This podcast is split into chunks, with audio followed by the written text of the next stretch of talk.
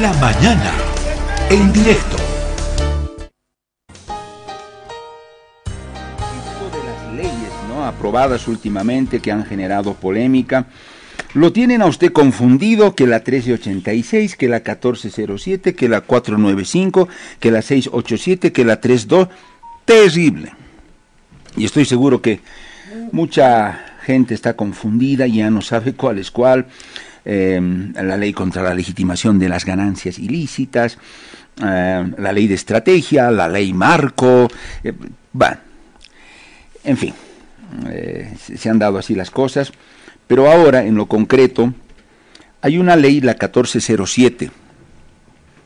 Esta ley se llama Ley del Plan de Desarrollo Económico y Social 2021-2025. Bueno, es lo que implica la gestión del actual gobierno de Luis Arce Catacora. Esta ley tiene en pie de emergencia a universidades, a municipios, a gobernaciones. ¿Por qué? Porque esta ley, evidentemente, como su nombre dice, es una ley que establece un plan de desarrollo eh, social y económico, o económico y social para el país, para estos próximos años hasta el 2025. Es una propuesta que la hace el Ejecutivo, el Gobierno Central. A eso salen al frente municipios, gobernaciones en primera instancia y dicen, bueno, estamos en un país autonómico, y en un país autonómico, las municipalidades y las gobernaciones tenemos atribuciones, tenemos competencias. Y una de ellas, de acuerdo a Constitución, es elaborar nuestro plan precisamente de desarrollo económico y social. ¿Y cómo es ahora que el gobierno pretende venir a marcarnos una línea, y además de manera obligatoria, para seguir un determinado plan? ¿Y en qué queda lo nuestro? No nos preguntaron no consensuaron, además, aparentemente, se va, aparentemente digo, nos van a obligar a ejecutar ciertas cosas, para lo cual vamos a tener que destinar nuestros presupuestos que de pronto estaban pensados ya para otras cosas. En términos generales le digo eso. Eh, frente a esta ley que ya está en vigencia además, una ley que ya está en ejecución, en aplicación en el país.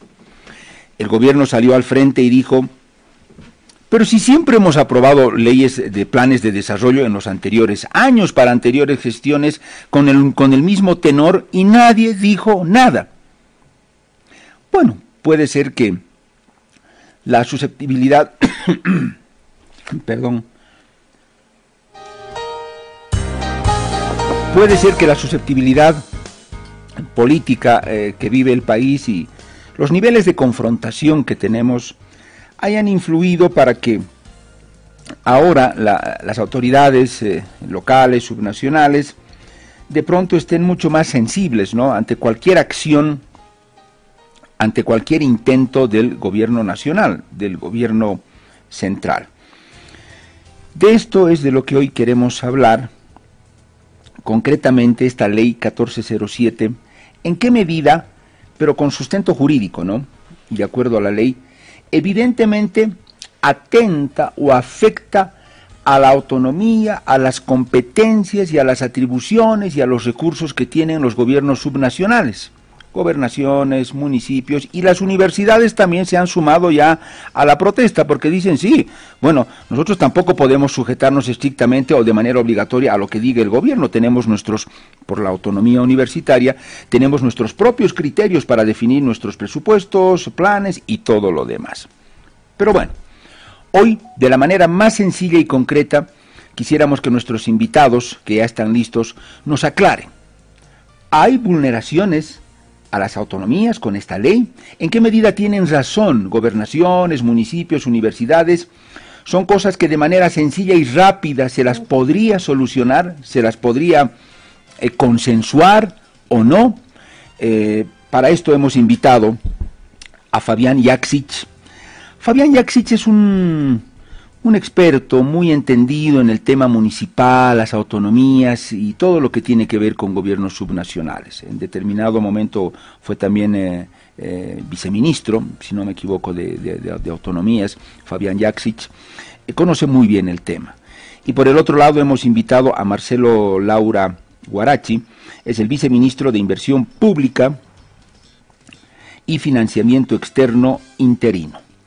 Eh, tenemos las dos caras de la moneda. Fabián, que sabemos él tiene algunos cuestionamientos a, este, a esta ley, porque ya es una ley, y por el otro lado tendremos la posición también oficial del gobierno eh, que nos dirá eh, lo que piensa y cómo está estructurada esta ley. Yo les voy a pedir a ambos de manera muy, muy cordial que traten de ser lo más explícitos, sencillos, gráficos y concretos y puntuales en sus explicaciones para que así la población los entienda y pueda comprender perfectamente de qué estamos hablando y por ende las intervenciones también que sean muy, muy, concretas. Inicialmente solo el saludo de bienvenida para ambos, Fabián Jaksic. Don Fabián, después de un buen tiempo, creo que de un buen tiempo lo tenemos acá en el programa, pero siempre es un gusto contar con usted. Bienvenido. Gracias, eh, Pedro Saúl. Muy buenos días. Un gusto de estar contigo y un saludo al eh, viceministro interino de Inversión Pública. Va a ser un placer compartir con él este panel. Perfecto, y la bienvenida también y el saludo a Marcelo Laura Guarachi, es el viceministro de Inversión Pública y Financiamiento Externo interino. Qué importante es su presencia, viceministro, es muy importante porque Fabián, desde eh, el lado de experto que él tiene, seguramente hará algunos cuestionamientos. Y qué importante es que del otro lado la voz del gobierno, la voz oficial, esté presente y también tenga criterio, tenga opinión. Eso es fundamental. Ojalá siempre las autoridades del gobierno pudieran entender esto así. Viceministro, un gusto, bienvenido. ¿Qué tal? Muy buenos días a la audiencia de Radio Herbol. Saludos Pedro Saúl, un saludo a Fabián, un gusto estar acá y bueno, Esperamos que este sea un debate constructivo y podamos aclarar varios puntos que hoy están en el foco de atención de la población. Vamos a comenzar en el orden que los saludé con Fabián Jaksic. Yo les voy a pedir, les reitero, ojalá que de la manera más puntual podamos ir a los puntos claros y concretos para establecer si hay vulneración o no a la autonomía de las eh, regiones. Eh, Fabián, comenzamos con usted. Tiene sus cuatro minutos. Adelante, por favor. Sí, gracias, eh, Pedro Saúl. A ver, yo voy a separar en dos cosas mi intervención, como corresponde a una ley de estas características.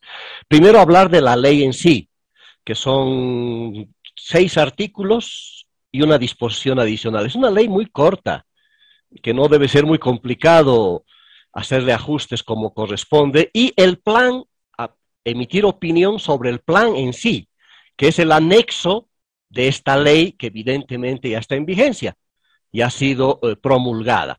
Con respecto a la ley, es bueno explicarle a la comunidad de que en un Estado con autonomías que todavía seguimos construyendo, Pedro Saúl, porque esto es, hay que perfeccionar las cosas, ¿no? Ya estamos 10 años tratando de construir un Estado con autonomías, y en un Estado con autonomías, básicamente hay, yo diría, dos sistemas de planificación que están establecidos de una manera en la ley 777 del Sistema de Planificación Integral del Estado, así se le ha llamado a esa ley que se aprobó el 2016. Un sistema tiene que ver con el nivel central del Estado, que tiene básicamente, yo diría, tres planes, y hay algunos más. El Plan General de Desarrollo Económico y Social, que es la Agenda 2025, que se aprobó la lucha contra la pobreza, eh, la ley, la, lucha, la, agenda bicentenaria que le han llamado, el plan en sí de desarrollo económico y social, que es mucho más concreto, donde se tiene que aterrizar ya una agenda concreta desde el gobierno nacional y los planes de los ministerios, que son los más importantes, los planes sectoriales de desarrollo integral, además de los planes de empresas estratégicas. El otro sistema es la planificación territorial, que es competencia exclusiva de las entidades autónomas, de municipios, de gobernaciones. Las autonomías indígenas tienen su propio esquema de planificación y gestión territorial indígena. Por tanto, estos dos esquemas es importante entenderlos.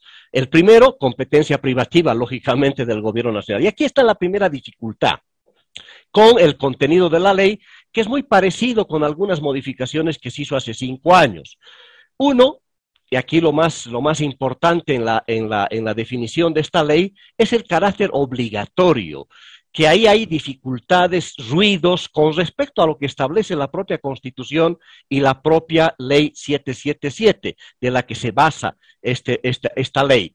En el artículo primero habla de establecer la obligatoriedad en ningún lado de la Constitución ni en el SPIE se establece este concepto que yo creo que es el más quisquilloso. En el artículo 4, además, se reitera que la obligatoriedad es para qué? Para ejecutar este plan. Y esta es la observación yo que más lamento en este proyecto de ley o en esta ley, porque se está obligando a ejecutar al alcalde de Morochata, al alcalde de La Paz, al gobernador de Pando. Se les está obligando a ejecutar a ejecutar el plan de desarrollo económico y social que es de don Luis Arce Catacora. Entonces, esto no hay en ninguna parte de la norma. Lo que hay es, obviamente, una competencia exclusiva que tiene que ser respetada, que es que la única obligación que tienen los alcaldes, los gobernadores, es ejecutar su propio plan, pero además, y esto es lo importante, elaborar su propia planificación territorial a través de un instrumento, el Plan Territorial de Desarrollo Integral, de manera eh, en concordancia, dice la ley, en concordancia con la planificación nacional, con este plan de desarrollo económico y social. Por tanto, hay grandes diferencias. Concordancia no quiere decir obligatoriedad en su ejecución. Concordancia quiere decir conciliación. Concordancia quiere decir adecuar algunos aspectos para conciliar entre ambas partes. Esto es lo más importante. Luego entraremos a otros detalles ya en la medida en que vayamos adelante con el debate. Perfecto, Fabián. Eh, uso óptimo del tiempo, los cuatro minutos. Eh, Marcelo Laura Guarachi es el viceministro de Inversión Pública. Viceministro, también usted tiene sus eh, cuatro minutos. Adelante, por favor. Gracias. Bueno, es importante precisar algunos elementos, ¿no? la Constitución Política del Estado establece que toda norma es de cumplimiento obligatorio de los sujetos a los cuales está yéndose a aplicar. Primer elemento. Segundo elemento que es importante si hablamos del concepto de autonomías, es irnos a la ley marco de autonomías, la ley 031 de, de marco de autonomías y de descentralización, que establece claramente en las bases del régimen de autonomía, en el artículo 7, parágrafo 2, numeral segundo, y cito de forma textual, que las entidades territoriales autónomas son encargadas de promover y garantizar el desarrollo integral, justo, equitativo y participativo del pueblo boliviano a través de la formulación y ejecución de políticas, planes, programas y proyectos concordantes con la planificación nacional del desarrollo. Esta misma ley establece en su artículo 93 como atribución privativa del nivel central del Estado formular y aplicar el Plan General de Desarrollo y este plan será de cumplimiento obligatorio por parte de todos los actores, entidades públicas y entidades territoriales autónomas. O sea, la ley marco de autonomías es clara en este concepto, ya establece de forma textual el tema de obligatoriedad y también nace de lo que es la ley 777. No podemos entender que existan dos planes aislados, el plan nacional y el plan territorial, y que cada uno vaya por su lado, ¿no? Por eso la ley 777 tiene el nombre concreto de integral que significa que es integral, que tiene que haber una armonización entre los planes que existen, y en este caso el PEDES que estamos aprobando a través de la ley 1407, te da ese paraguas a través del cual los municipios, y conforme también señala la ley 777 en su artículo 17, van a elaborar sus planes territoriales de desarrollo integral para vivir bien, del cual se van a descolgar en el punto de planificación de las metas y resultados que estamos presentando en el PEDES 2021-2025 que, como saben bien, este documento presenta 43 metas y 156 resultados. Ya los municipios van a identificar de qué manera se van a articular a través de esta planificación, como lo han hecho también en el periodo anterior 2016-2020 a través de las leyes departamentales y municipales dentro de este proceso de planificación. Solamente por citar un ejemplo, si nos vamos al Estatuto Autonómico de Santa Cruz, Vemos también que el Estatuto Autonómico de Santa Cruz establece en su artículo 41 de planificación que ellos van a elaborar su plan de desarrollo económico y social del departamento que contemple las previsiones estatales. Claro, ahí, todos los actores que conocen de la administración pública, que saben del tema de, competencial, que saben del tema de cómo funciona la planificación y la administración de presupuesto, saben que esta articulación sucede año tras año.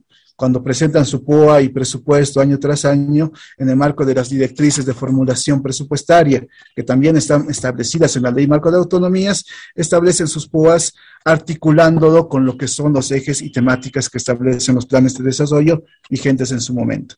Es en ese sentido que para nosotros no existe un juicio, un juicio de valor que esté que esté siendo, que se esté poniendo hoy en debate, que atente en ningún momento con las autonomías, ya lo he explicado a través de la ley marco de autonomías, ya lo he explicado a través de la ley del SPIE y de todo el ordenamiento administrativo del tema público que, como que hoy funciona en Bolivia. Y un elemento adicional, en el anterior ciclo de planificación, todas las entidades territoriales autónomas, todos los gobiernos departamentales e incluyendo las universidades han presentado su planificación departamental, municipal y de universidades en concordancia con la planificación nacional, en cumplimiento al marco normativo y en cumplimiento a lo que establece en todo el ordenamiento jurídico hoy vigente. Don Fabián, tiene sus cuatro minutos. Adelante. Sí, para no quedarnos solamente en este tema, pero para precisar, la obligatoriedad está ¿no? En la ley marco, en el SPIE, pero ¿cuál es el alcance de la obligatoriedad? Una vez más, en, este, en esta ley, en el artículo 4, se incorpora la palabra ejecución. Están obligados a ejecutar. Eso no hay, eh, viceministro, en ninguna parte, ni en la ley marco, ni en la Constitución. La obligatoriedad tiene que ver con la concordancia. Sí, los alcaldes, los gobernadores están obligados a generar concordancia en su proceso de planificación territorial con respecto al plan de desarrollo económico y social. Pero a la vez, el gobierno nacional, y de esto se olvida normalmente el Ministerio de Planificación, en el artículo 316 de la Constitución Política del Estado, establece como facultad al Ministerio de Planificación elaborar un sistema de planificación integral incorporando a todas las entidades territoriales autónomas. Pero además, la 777, le hago recuerdo a Marcelo, que establece que como una de las facultades del órgano rector del Ministerio de Planificación es conducir y regular el proceso de planificación incorporando las previsiones de las entidades territoriales autónomas. Y esto no se ha hecho no se ha incorporado, porque no se ha conversado siquiera con las entidades. Entonces hay un problema ahí de semántica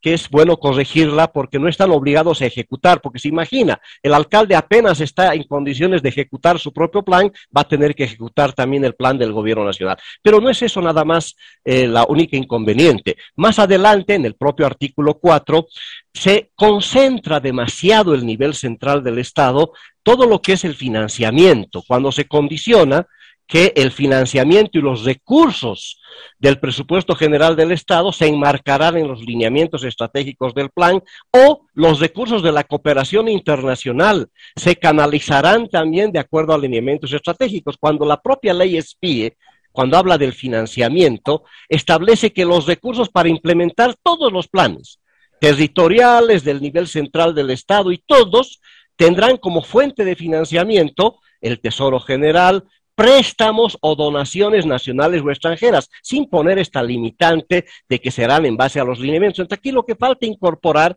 y esto, esto tiene de carencia esta ley, es que se enmarquen los recursos del presupuesto general y los recursos provenientes de la cooperación internacional también se podrán canalizar con los lineamientos de la planificación territorial.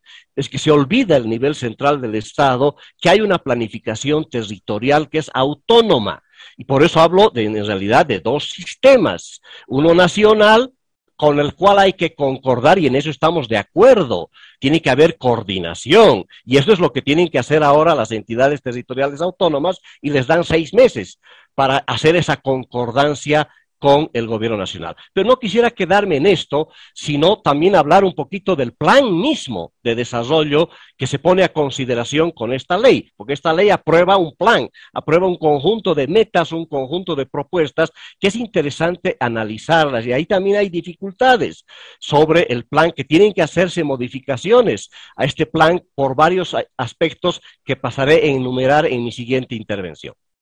Perfecto, Fabián, muchas gracias. Viceministro, adelante su turno y sus cuatro minutos. Gracias, Pedro Saúl. Bueno, Es importante entender cómo las entidades editoriales van a ejecutar el plan de desarrollo económico y social y eso está claramente establecido en la ley 777, ¿no? Tenemos ahí claramente que el artículo 17, que establece el mecanismo en los cuales van a hacer su PTDI y a través del cual esto va a estar entrelazado con la planificación nacional, es ese instrumento.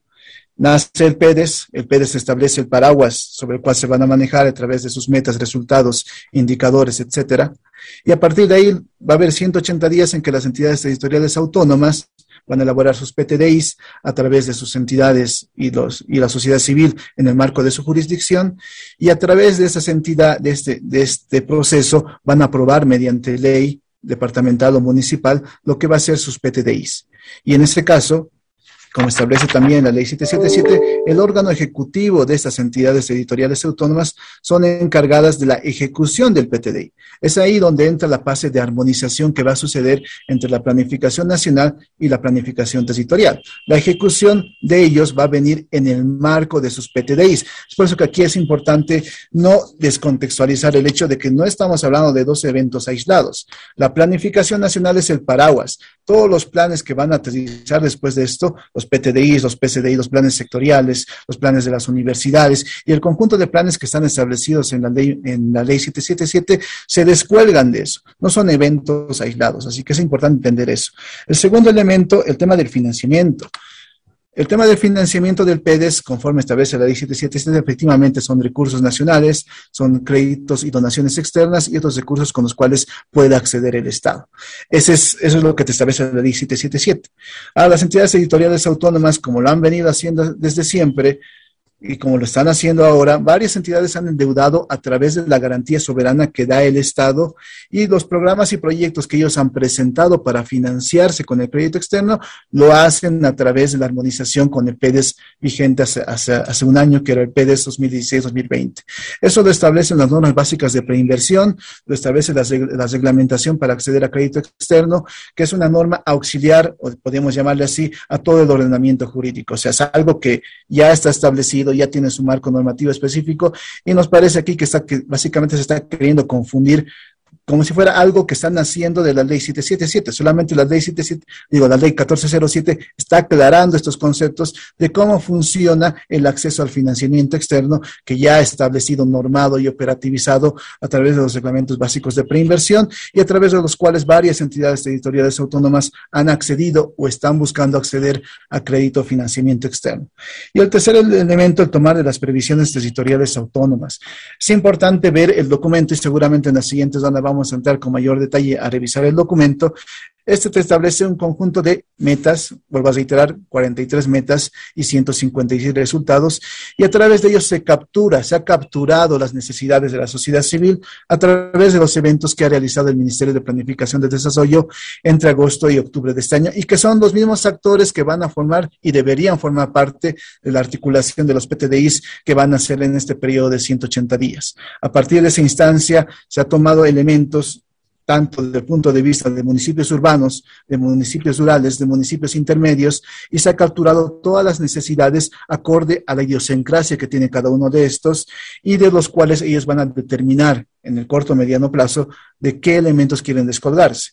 Ese va a ser el contexto de la armonización. Y luego, y reitero nuevamente, esa armonización que debe existir entre la planificación nacional y la planificación territorial, la primera como un paraguas del otro y no como eventos aislados. Eso es importante que tenga claridad y que la población lo comprenda que funciona así. Gracias. Perfecto, viceministro. Es el turno de Fabián Yaksic. Eh, yo, en mi condición de periodista, solamente formulo una pregunta eh, que me, genera mucha, mucha duda y se las voy a plantear a los dos, seguramente desde sus ópticas la, responderán. Claro, Fabián puede continuar con lo que iba a señalar, pero yo lanzo esta pregunta. El artículo 300 de la Constitución Política del Estado señala y ojo que es la Constitución, no no es ninguna ley, no es un decreto, no es una resolución, es la Constitución. Este artículo 300 en su parágrafo 1 dice, son competencias exclusivas.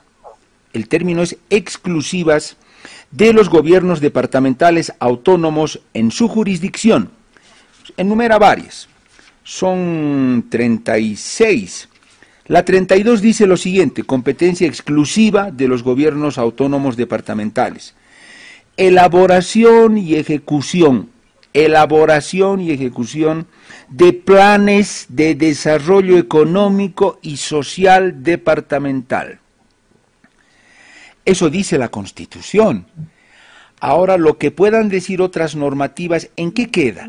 Le hacemos caso primero a la Constitución en esta competencia exclusiva de los gobiernos departamentales. ¿Qué hacemos con lo que pueda decir o hay contradicción? No sé, como periodista eso a mí me, genera mucha duda. Fabián tiene sus eh, eh, cuatro minutos. Adelante, por favor. Sí, eso es importante, eh, Pedro Saúl. Las competencias exclusivas que son la planificación territorial. Por eso, mentalmente, Quizá lo que le falta al gobierno nacional es ubicarse un poquito de que hay un Estado con autonomías, que lo estamos construyendo, Marcelo, seguramente va a pasar muchos años más hasta la perfección. Y en el Ministerio de Planificación del Desarrollo tienen que poco a poco darse cuenta de que ya no es solamente la planificación del nivel central del Estado, y eso hay que mejorarlo. Quizá habrá que ajustar inclusive la ley SPIE, habrá que hacerle modificaciones hacia adelante, porque hay dos planificaciones. Eso es lo que establece. Uno, que es competencia exclusiva, la planificación territorial, que es otra cosa, y una distinta, que es el gobierno nacional es todo lo que es el plan de desarrollo. Entonces hay, hay, dos esquemas y eso es importante porque es un Estado con autonomías. Porque antes cuando habían prefectos, Pedro Saúl, que, quiero recordarles, cuando habían prefectos era quizá comprensible que pongan una ley para que se, vean obligados a ejecutar el plan del gobierno. Claro, los prefectos eran electos por el presidente en, en, aquellas épocas. Hoy día ya no, hoy día no puedes obligar a ejecutar el plan del gobierno nacional. Lo que tienes que, lo que están obligados una vez más, y, tiene, y es competencia exclusiva, a la concordancia. Ni siquiera es armonización, viceministro, es la concordancia. Pero bueno, entremos al plan. ¿Qué es lo que dice el plan? Van a tener que hacer algunas modificaciones al propio plan. Por ejemplo, en el resultado 115 de, eh, de el plan, donde se establece, por ejemplo, coordinar y armonizar el régimen tributario municipal. Yo no sé con qué alcaldes han trabajado este tema para ser incorporado en el plan de desarrollo económico y social. Está estableciendo ahí indicadores, alguna línea de base sobre una competencia que es exclusiva de los gobiernos municipales, pero ponen acá coordinar y armonizar. No sabemos el alcance de esto porque no se ha trabajado hasta donde se con las eh, gobernaciones. En la, en, el, en la meta, el resultado 121, que tiene que ver con eh, la inversión pública, ahí me llama mucho la atención porque un plan de este tipo, yo no sé cómo lo aprobaron en la Asamblea, plantea rangos en términos del el presupuesto con el que se pretende ejecutar todo esto. Y hay un rango impresionante, que son entre 20 mil y 30 mil millones de dólares. Yo no he visto ningún plan, si esto pusieran las, las gobernaciones en sus planes, seguro que el Ministerio de Planificación les van a rechazar, porque no pueden poner, oye, yo voy a tener un presupuesto entre mil y dos mil bolivianos para ejecutar mi plan territorial de desarrollo integral. Ahí seguramente el ministerio les dirá, no, no, no, tienen que precisar exactamente cuánto van a ejecutar y no es poner un rango además tan grande de 10 mil millones de dólares es la fluctuación. Eso no se puede poner en un plan, tal vez en un plan general. Eso ya estaba en, en el plan de erradicación. Este es un plan donde debería aterrizarse. Hay un problema del presupuesto. Este plan no tiene presupuesto, Pedro Saúl. Lo único que tiene es un indicativo aquí que se va a más o menos, se plantea un, ejecutar un rango entre 20 mil y 30 mil millones de dólares. Es una locura. Yo no sé, un plan de esta naturaleza sin, sin presupuesto es muy complicado. Luego, en términos de eh, resultados, eh, se habla, por supuesto, de eh, programas eh, de universalización de servicios básicos que es muy importante para los municipios. Nos parece muy bien que esté este plan acá, pero ¿cuánto de esto se ha concertado con los gobiernos municipales cuando planteas de gestionar y ejecutar programas de agua en áreas urbanas? Eso hay que trabajarlo con los gobiernos municipales. ¿Cuánto de esto se lo hizo con los gobiernos municipales? Eh, no, no, no se sabe. Hay una, una inserción acá en resultado del plan que tiene que ver con lo que ya hemos rechazado con esta ley de ganancias ilícitas. Va a tener que cambiarse el 1.113 donde se establece que se desarrollarán mecanismos para prevenir y luchar contra la legitimación de ganancias ilícitas y financiamiento del terrorismo. Eso ya no debería haber porque ya ha sido abrogada la ley anterior. Y así hay varios, varios eh, varias propuestas que donde incorporan al tema municipal, evidentemente, pero sin haber concertado. Y creo que es bueno abrir una brecha de concertación con los gobiernos municipales porque a todos nos interesa que un plan de este tipo se le dé recursos, ¿cuánto de estos 20 mil o 30 mil millones podrán ser transferidos, administrados o, en beneficio directo de los territorios, de los municipios. Es un tema también que tendrán que discutirlo los alcaldes y gobernadores. Viceministro tiene por esta vez sus cinco minutos porque Fabián hizo uso de cinco. Adelante, por favor. Muchas gracias, Pedro Saúl. Bueno, yendo a tu consulta inicial en el tema de la concepción política del Estado, efectivamente el punto 32 del artículo 300 señala lo que tú estableces, pero ahí no hay que olvidarse de leer también el, el punto 35 de ese mismo artículo, ¿no? Ahí claramente dice que la planificación de desarrollo departamental se elaborará en concordancia con la planificación nacional, ¿no? Y el tema concordancia es importante. Concordancia lo entendemos como correspondencia. Sea, uno corresponde al otro. En este caso, el plan territorial va a corresponder al plan nacional. Es así como está estipulado en la ley 777, porque de ahí nace, de ciencia de escuela, es uno después del otro. No son dos documentos que se aprueban simultáneamente. Por eso existe que primero se aprueba el PDS y 180 días después recién se va a aprobar el PTDI. Si existieran que fueran documentos individuales, ambos documentos podrían tranquilamente haberse aprobado simultáneamente, hecho que no es así. Las entidades territoriales autónomas han esperado este tiempo en que se haga el PEDES y a partir de ahora van a presentar ya en los más de seis meses que se encuentran en gestión lo que va a ser sus PTDIs en los próximos 180 días. Ese es un primer elemento. Un segundo elemento es entender bien qué es la planificación. No puedes planificar pues si no tienes presupuesto. Obviamente que la planificación que estamos estableciendo, los 33.197 millones de dólares, nacen pues de un análisis, de una evaluación. No es un número que nos hemos armado arbitrariamente y tienen pues ese contexto de lo que hemos la mejor estimación que se tiene de los proyectos que como nivel central y programas deseamos ejecutar en, los, en este quinquenio, ¿no? De ahí nace esos 33.197 y como estipula la ley del SPIE, son las fuentes de financiamiento las que se han señalado, las que van a permitir alcanzar este objetivo. Ahora, los recursos seguramente podrán ser menos o podrán ser más. Esto va a significar en, en, cuando hicimos ya en la programación anual del presupuesto, cuando se logren los empréstitos en su momento, cuando se alcance la estimación, la evaluación, el estudio diseño técnico de preinversión de estos proyectos, cuando ya estén totalmente a diseño final, ahí la estimación de la inversión va a entrar obviamente a mayor detalle. Pero ahora estamos en un proceso de planificación, lo que pensamos hacer. Si, si logramos hacer esto con menores recursos a lo que hemos programado, ideal, pero la idea nuestra es cumplir con estos objetivos, cumplir con estas metas. Ahora, obviamente, la planificación tiene varios puntos, varias aristas que nos están estableciendo que lo vamos a hacer en cinco años habla el tema de ganancias ilícitas, hablamos del tema tributario en los municipios. Ya lo hemos hecho antes, ya hemos hecho un programa en el que apoyamos a los municipios para que puedan mejorar sus niveles de recaudación tributaria. Ese programa ya se ha ejecutado. Lo que buscamos hacer es continuar con esos programas para ayudar a la pereza fiscal, para que ayudar que los municipios también puedan recaudar impuestos, puedan generar ingresos y puedan en la medida de lo posible mejorar sus niveles de ingresos propios y no tanto depender con lo que es las rentas del Estado, ¿no? Ese es otro elemento. También es importante aclarar que en el tema de, bueno, en el tema de los ejes y, y, eh, de los resultados y acciones que se ha presentado en este PEDES, esos se han construido y se han construido con la participación de la sociedad civil, responden a ese contexto, responden a esas circunstancias, esa idiosincrasia que tiene cada entidad territorial, y por eso tenemos pues eh, elementos dentro de este PEDES que van en el tema de saneamiento básico, que hemos capturado la necesidad de coberturar el tema de saneamiento básico a nivel territorial, el tema de infraestructura, vamos a seguir con, las, con la continuación de carreteras en la red vial fundamental, vamos a pasar de lo que es del ripio al pavimento rígido, estamos hablando de otros temas que también van a ir a apoyar al tema municipal, el tema de turismo, el tema de cobertura, eh, bueno, el tema de ver potencialidades agrícolas, potencialidades pecuarias, potencialidades piscícolas, dentro del esquema que hemos armado de las potencialidades productivas en todo el territorio nacional. Es de ahí de donde nace este plan, de esa, de esa coordinación que hemos hecho con el, con el ciudadano de a pie, a través de esas cumbres y con los actores municipales y departamentales que han decidido participar de estas cumbres que se han realizado entre el periodo de agosto y octubre de este año. Eh, Fabián y viceministro, se ha dicho mucho que con esta ley se le mete la mano, el gobierno central le mete la mano al bolsillo a las entidades territoriales autónomas para disponer u obligarlas que cierto dinero y presupuesto tenga que ir necesariamente a determinado plan o proyecto que esté mm, bajo el lineamiento del gobierno central.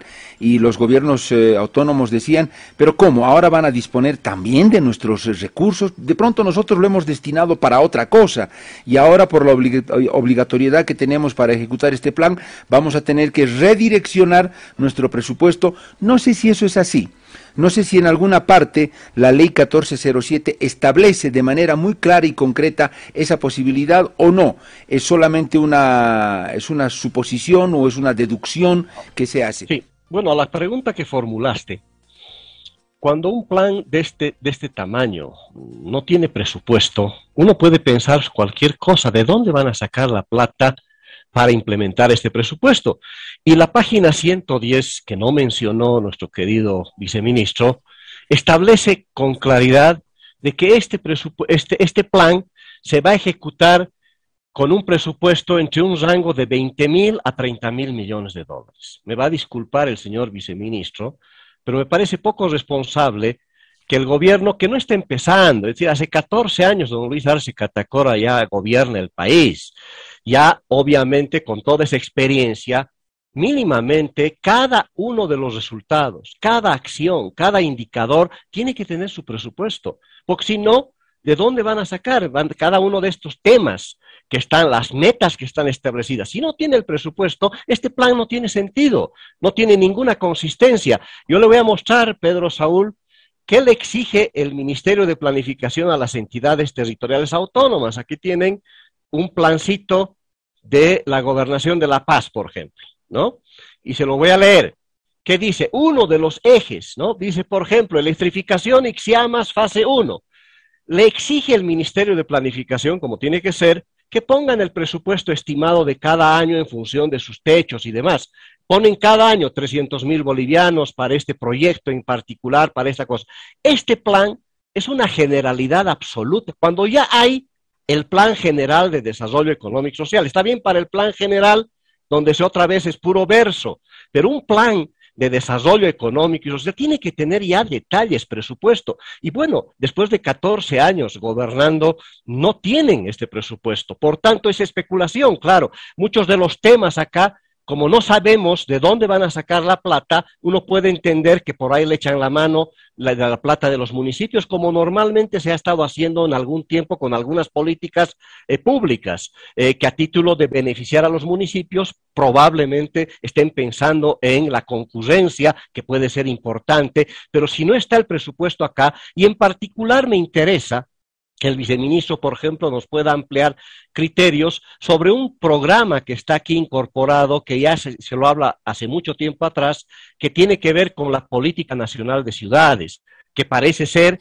un programa interesante que podrían ser instrumento importante de desarrollo de esta nueva Bolivia, de la, de la Bolivia urbana, especialmente metropolitana.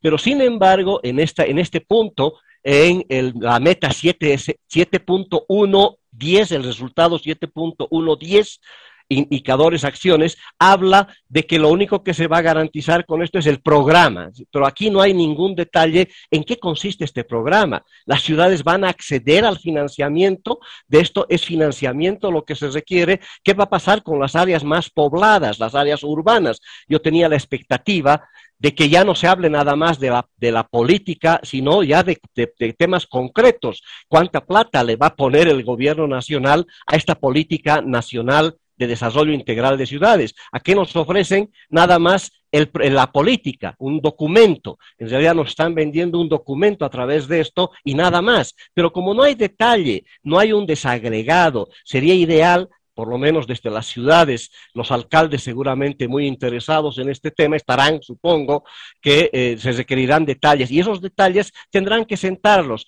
No es solamente una, una planificación unidireccional otra vez más, tiene que haber de doble vía Es decir, el Ministerio de Planificación también tiene que incorporar en su planificación nacional estas previsiones de las entidades autónomas. Y lo mejor es que tienen que sentarse. Ojalá la ministra de Planificación pueda convocar a los alcaldes, a los gobernadores, para precisar estos temas. Una vez conocido este plan, sin presupuesto, sin detalles, va uno a, a especulación y eso hay que evitar cuando hablamos de planificación. Perfecto, Fabián, viceministro, adelante con sus cuatro minutos. Gracias. Eh, bueno, es importante aclarar a la población y evitar que existan confusiones en relación a este tema, ¿no? Si nos vamos al documento del PEDES 2021-2025, nos vamos a la página 201, ahí claramente hablamos del presupuesto quinquenal para la ejecución del PEDES. Estamos hablando de los 33.197 millones de dólares para su ejecución. A su vez, estábamos hablando de la composición, cómo se va a ejecutar, en qué subros vamos a focalizar la inversión de este PEDES. Y estamos ahí hablando de un componente de que es infraestructura 34%, social 11%, multisectorial 2% y en el tema productivo 53%. O sea, la planificación también tiene ese elemento y así lo establece el SPIE. El espíritu señala claramente que tiene que haber un presupuesto quinquenal para la ejecución del PEDES. Así que no mintamos a la población diciéndole que no tiene presupuesto. Es un argumento totalmente equivocado. Un segundo elemento acá es importante señalar, cuando nosotros pues, empezamos a hacer planificar desde la planificación, desde la casa, cuando queremos comprar un auto, vemos cuántos ingresos vamos a tener, de qué dónde nos podemos prestar del banco, cómo podemos hacer para financiar nuestro plan, que es comprarnos un, un auto.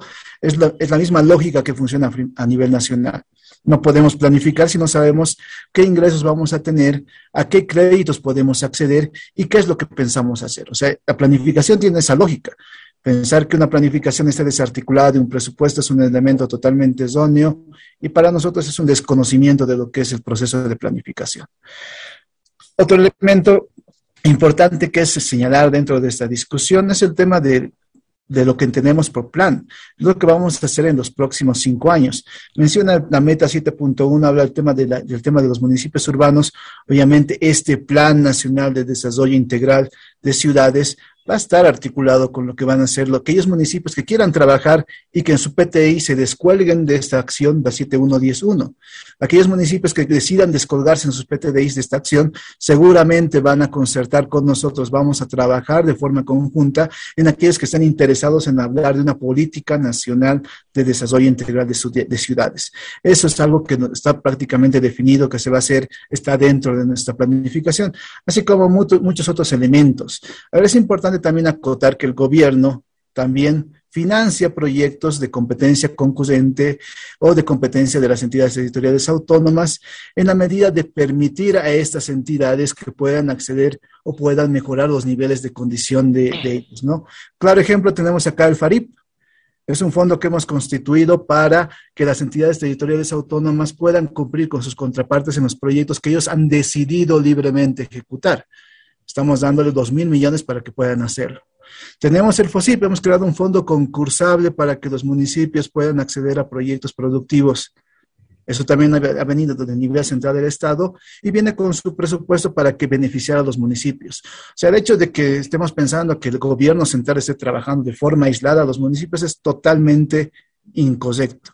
Tenemos programas de agua, tenemos programas de riego tecnificado, tenemos programas de infraestructura, tenemos programas que ayudan a los puentes y, caseteras vecinales, que no son competencia nacional, pero de todas formas nosotros aportamos al desarrollo territorial en toda su integralidad. O sea, esa es una, una postura clara y lógica del nivel central del Estado de aportar a lo que es la, el desarrollo también territorial y en este caso municipal, con el hecho de que al final todo esto viene una planificación, y vuelvo a reiterar, integral.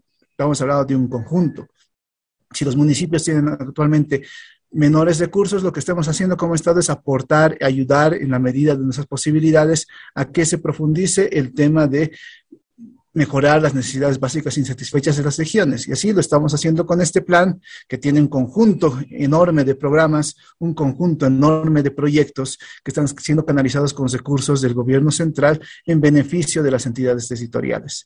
Y estas entidades territoriales autónomas, en respeto a su autonomía, van a descolgarse de esto y van a establecer lo que va a ser su planificación territorial conforme lo establece la ley del espíritu. Perfecto. Eh, Fabián, adelante con su Sí, tiempo. Una precisión. A ver, eh, bueno, un poquito más y me llamó mentiroso el viceministro. Y eso no es bueno, viceministro, ¿no? Tiene que tener cuidado en la manera como se expresa. El presupuesto, no hay presupuesto en este plan, viceministro. Son dos hojitas. Si me permite usted, le doy la página para que no me diga mentiroso. Está la página ahí, la 183 y la 184. Son dos paginitas que mencionan al presupuesto y le han puesto estos porcentajes. 34% más o menos, yo no sé si de los 20 mil millones o de los 30 mil millones de dólares. 11% probablemente estiman en aspectos sociales, 2% en multisectorial. Por eso esto no tiene, no tiene presupuesto. Ninguna de las acciones que están planteadas tiene su presupuesto, viceministro, no me puede decir mentiroso. Yo no sé cuánto le van a poner a algún, pro- qué proyecto de infraestructura y cuánto le van a poner a ese proyecto. Aquí no hay. Este es un plan tan general como el PGDES. Este no es un plan de desarrollo económico y social para cinco años porque no tiene presupuesto. Es todo, todo verso. Ahora usted me cuenta que hay un programa aquí, hay un programa acá. ¿Por qué no lo ponen en el plan?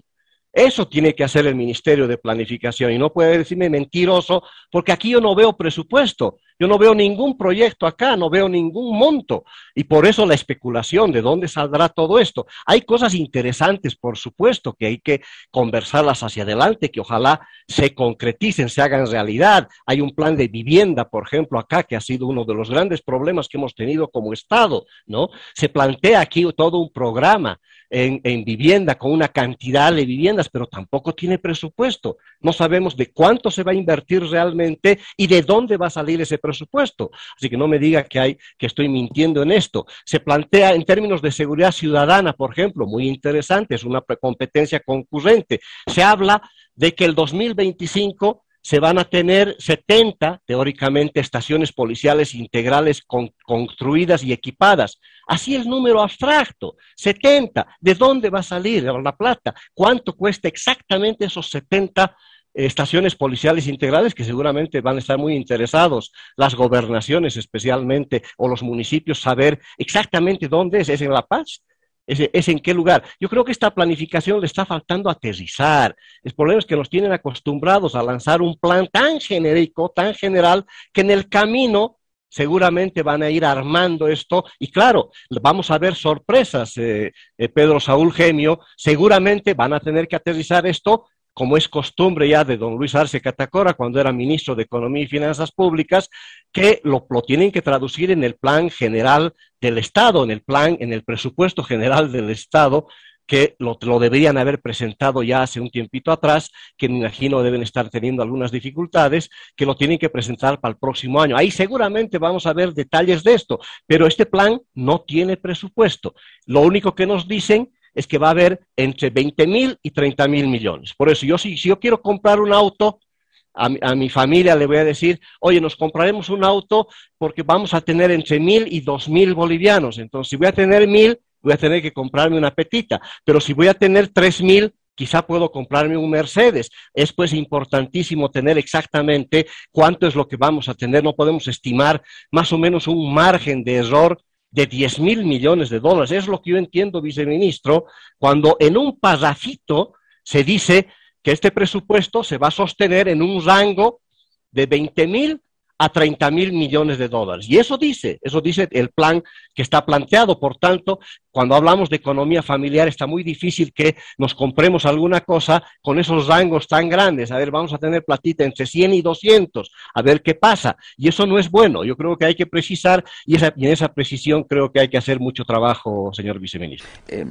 esta ley que ha sido cuestionada por gobernaciones y municipios, porque ellos dicen, vulnera nuestra autonomía de alguna manera o de forma indirecta dispone de recursos que nosotros de pronto podríamos saberlos o estarían destinados para otra cosa, pero ahora que tenemos que regirnos a este plan, esos recursos tendrán que ir en esa línea y no para lo que nosotros habíamos eh, pensado.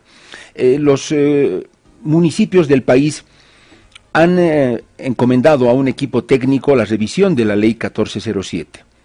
Este equipo técnico ha concluido ya su trabajo de revisión y hoy los alcaldes del país, de las capitales por lo menos, incluida la ciudad del Alto, eh, capitales de departamento, se van a reunir para seguramente evaluar eh, este trabajo que han hecho sus técnicos, mm, jurídicos, abogados, economistas, en fin, y tomarán una decisión. No sabemos si será la de ir a un diálogo o pedir una mesa de diálogo o se movilizarán, no lo sabemos.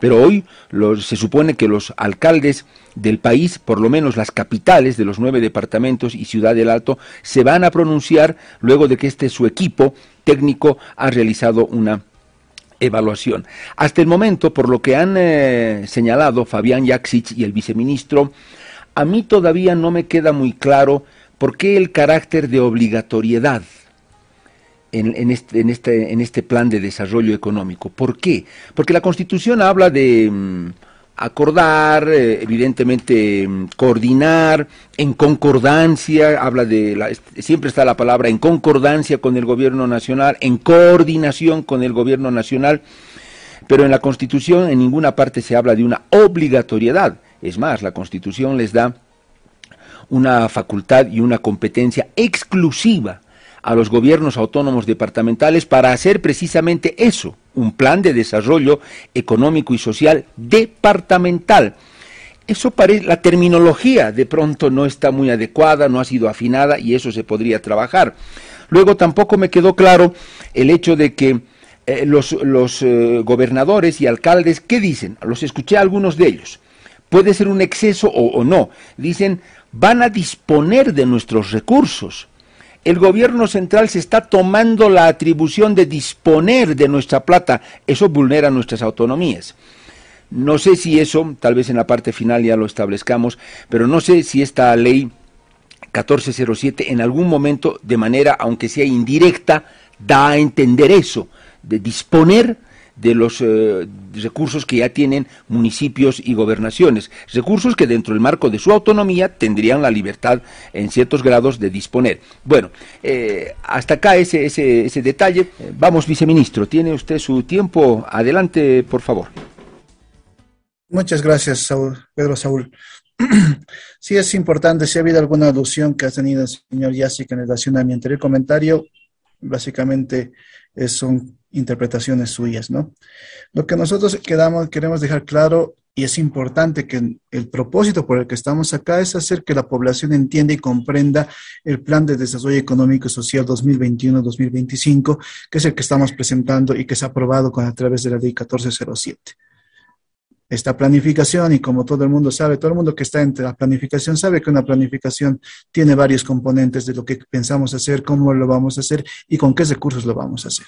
Este proceso de, de trabajo eh, viene de larga, de, de, este periodo de primer año de gestión del presidente Arce, se lo ha hecho con la sociedad civil, se lo ha hecho con los ministerios, se ha estructurado lo que van a ser los proyectos y programas principales que vamos a ejecutar en este periodo y el resultado de todo ese trabajo es el documento de 212 páginas que se encuentra para disponibilidad y descarga de la población para que conozcan y entiendan qué componentes está presentando. Sí mismo, el mismo documento habla de lo que mencioné hace un momento del FORIP, del FOSIP. Si alguien no lo ha leído en su integralidad, aún tenemos tiempo y aún existe el tiempo para que lo hagan. Ya mencionamos esos programas y lo que buscamos de la sociedad es que entienda cuál es el alcance de este plan, qué es lo que piensa hacer el nivel central a través de los 43, de los, de los 10 ejes que estamos planteando, de las 43 metas, de los 156 resultados, de las 227 acciones y, las, y los 372 indicadores que como lo ha explicado la ministra Mendoza cuando ha habido la defensa en la Asamblea Legislativa Plurinacional y cuyo debate ha sido de acceso público, ha sido estructurado uno por uno y son todos totalmente indicadores que podemos cuantificar y evaluar en la instancia de medio término y en la instancia final cuando estemos en 2025 a fin de ver el cumplimiento de este plan. Ese es un elemento que es importante que la población entienda. El elemento que te preocupaba, Pedro Saúl, el tema que no te quedaba claro, el tema de obligatoriedad. El tema de obligatoriedad, como te lo mencioné, ya está escrito en la Ley Marco de Autonomías, no es un término nuevo, y lo reitero para que la población lo pueda leer en su momento. Artículo 93 de la Ley Marco de Autonomías, parágrafo primero, numeral tercero, ahí habla el tema de obligatorio.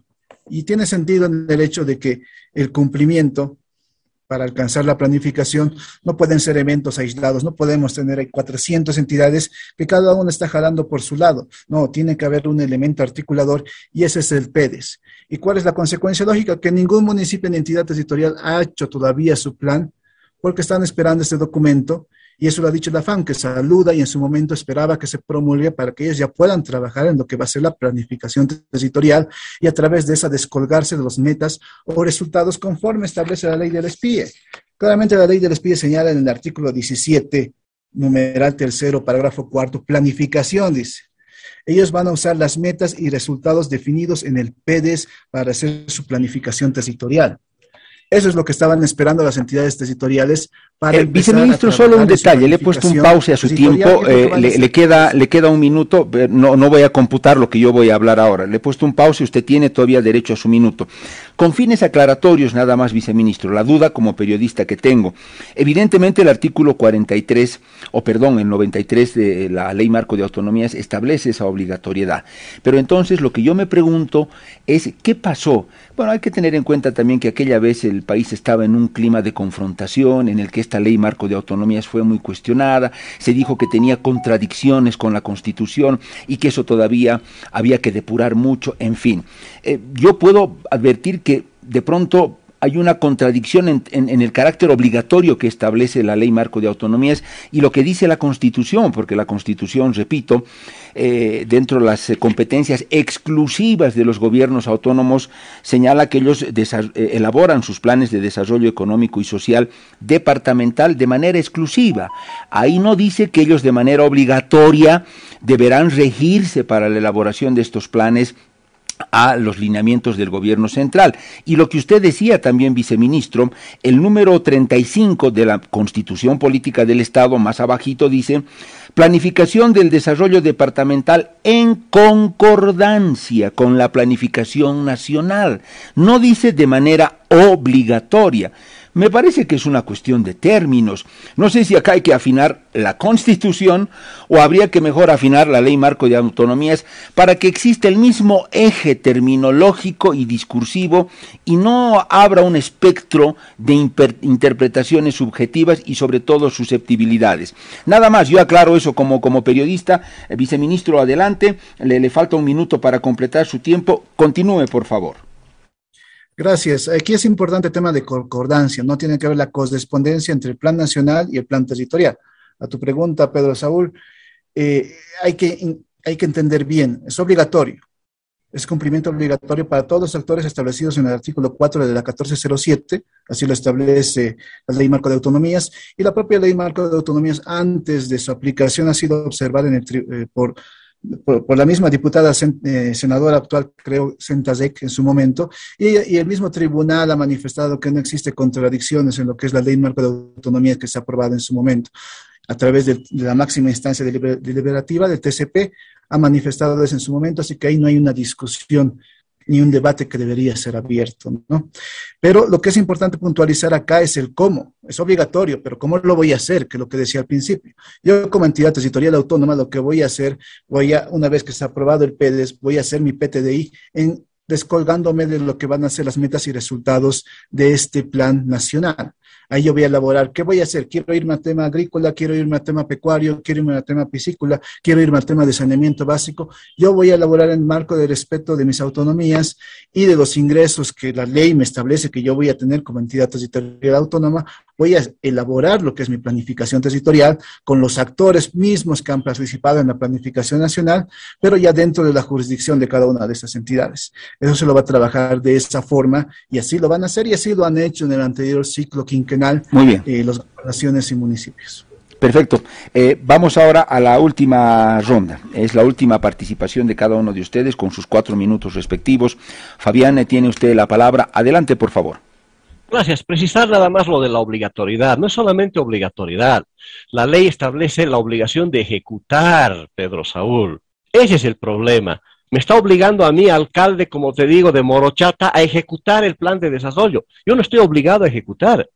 Ese plan lo ejecutará pues, el Ministerio X, el Ministerio Y, o el presidente. Esa es su obligación, ejecutar el plan de desarrollo económico, es la obligación del gobierno nacional y de las entidades que dependen del gobierno nacional. Yo estoy obligado a ejecutar mi propio plan, que lo hago de manera autónoma, en concordancia con la planificación nacional. Y ahí está el problema, ¿no?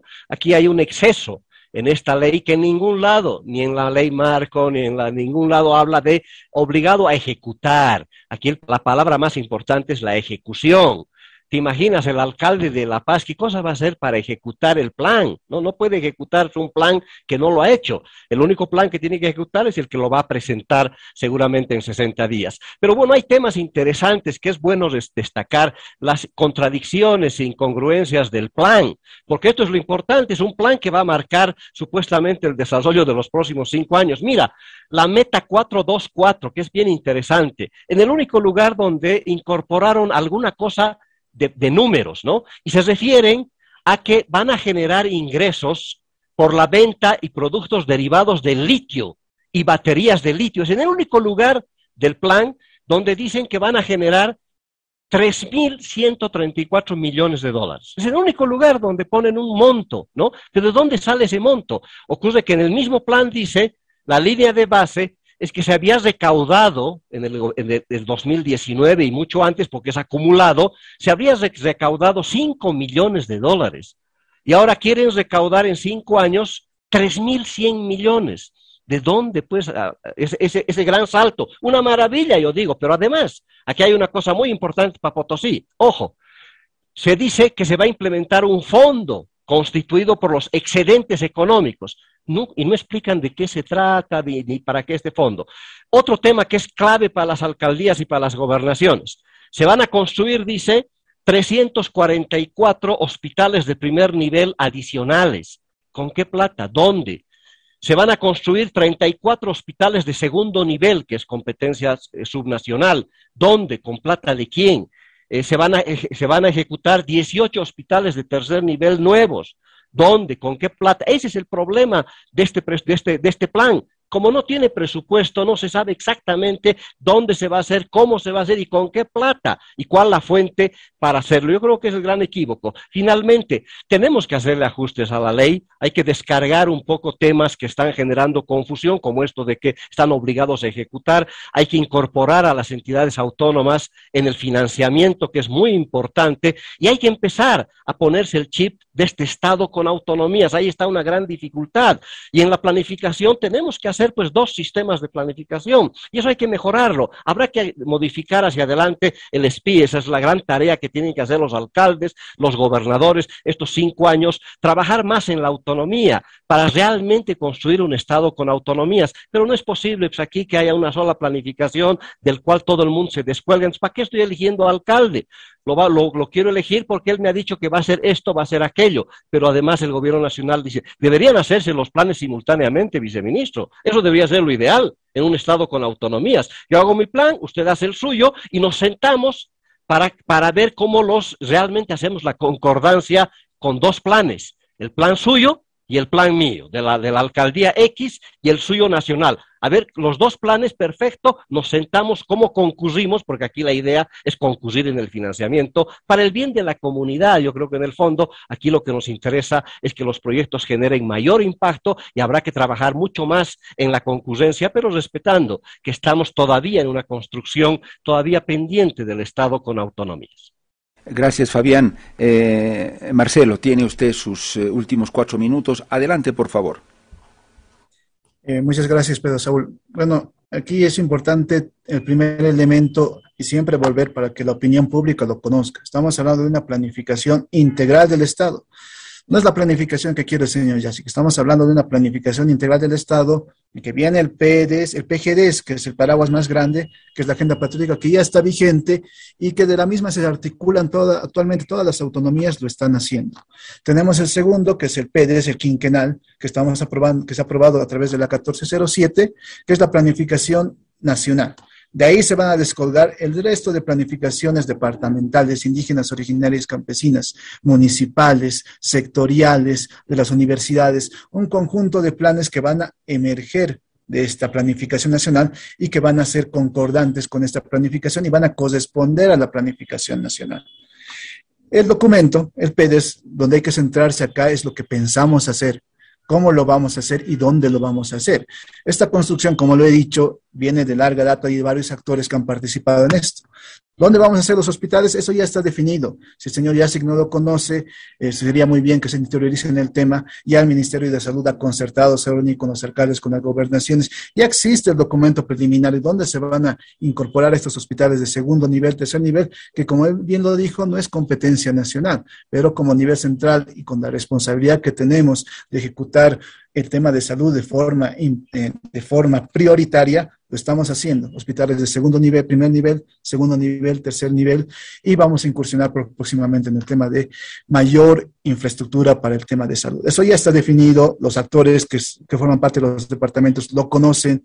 Es por eso que la fama salía en su momento a, defender este proyecto de ley. Ahí estamos aglutinando al, al, conjunto de los municipios, los 340 municipios. Pero Saúl Geme, tú mencionabas comentarios de algunos alcaldes, pero también hay que mencionar los comentarios de los otros. Se ha manifestado la, alcaldesa del Alto, Eva Copa, a favor de la ley 1407 porque se le ha explicado y ha entendido bien cuál es el alcance de esta ley. Lo propio ha producido con el alcalde de año de Sucre, el mismo concepto. Es importante tener la mirada de los actores que importan acá, de los actores que forman parte del día a día de la administración pública y es nuestro deber como Ministerio de Planificación de Desarrollo aclarar esas dudas que puedan existir. El plan es un documento totalmente enriquecido. Estamos hablando de un conjunto de medidas y programas y proyectos que vamos a ejecutar en los próximos cinco años. Estamos hablando de la industria de química básica, estamos hablando de la industria del litio, estamos hablando de la industria farmacéutica. Hemos visto que en el periodo de la pandemia ha existido un, nivel deficitario de, medicamentos de primera necesidad y a través de la química de, la industria de, de, farmacéutica vamos a tratar de eliminar ese ruido que, te, que hemos visto en este periodo de prepandemia, de pandemia y, y pospandemia. Eso es importante tener claridad. Hay que leer los 156 resultados que nos hemos planteado. Hay que ver que estamos fortaleciendo lo que van a ser los aparatos productivos. Vamos a mejorar los niveles de riego en la sociedad en, el tema rural. Vamos a incorporar el tema de transformación de materias primas, hortalizas, papas, quinoas, etcétera. El tema de caméridos vamos a profundizar en los departamentos en los que interesan. También el tema de la Amazonía, el tema de Arsaí, el tema de la castaña. Eso es un conjunto de medidas que nos interesa que ahí se centre el debate. Ahí nos interesa que la población entienda y pueda leer el documento que está para descarga en el Ministerio de Planificación del Desarrollo de lo que buscamos hacer. Que en ningún momento se habla de una vulneración a las autonomías, que ya se ha explicado claramente cómo las autonomías van a trabajar en el marco del PEDES a través de sus PTDIs, que estos documentos nace porque tiene una prelación de 180 días después de la planificación nacional, lo mismo con los planes sectoriales de los ministerios, que son 120 días, y ahí donde se va a ir a aterrizar. Y el presupuesto año tras año se lo va a ir aprobando en la Asamblea Legislativa Plurinacional conforme establece la Constitución Política del Estado. Eso es importante que la población entienda y que se evite de ese falso debate que se está generando en el marco de las autonomías. Gracias. Bien, viceministro eh, Fabián Aporta. Obviamente no hemos llegado a a consensuar cosas o a esclarecerlas por completo, pero este tipo de conversaciones, de exposiciones, ayuda a que la, porque al final el oyente es el que toma nota, ¿no? Seguro de todo lo que dijo Fabián, de todo lo que dijo el viceministro, la gente anota, compara eh, y asume posición. Yo les agradezco mucho a ambos, eh, Marcelo Laura, el viceministro de eh, Inversión Pública y Financiamiento Externo, fue muy importante, viceministro, tenerlo acá, porque no siempre podemos contar con la palabra oficial del gobierno. Fabián, lo propio, después de un buen tiempo, y yo creo que va a ser más recurrente tenerlo acá, en estas mesas. Ha sido un gusto, como siempre, Fabián, eh, escucharlo y tener sus criterios. A ambos, un saludo muy cordial, un abrazo, un abrazo muy sincero, y si es posible reeditar esto en algún momento, porque el debate tira para largo, lo vamos a hacer. Muchas gracias, que tengan buen día a ambos.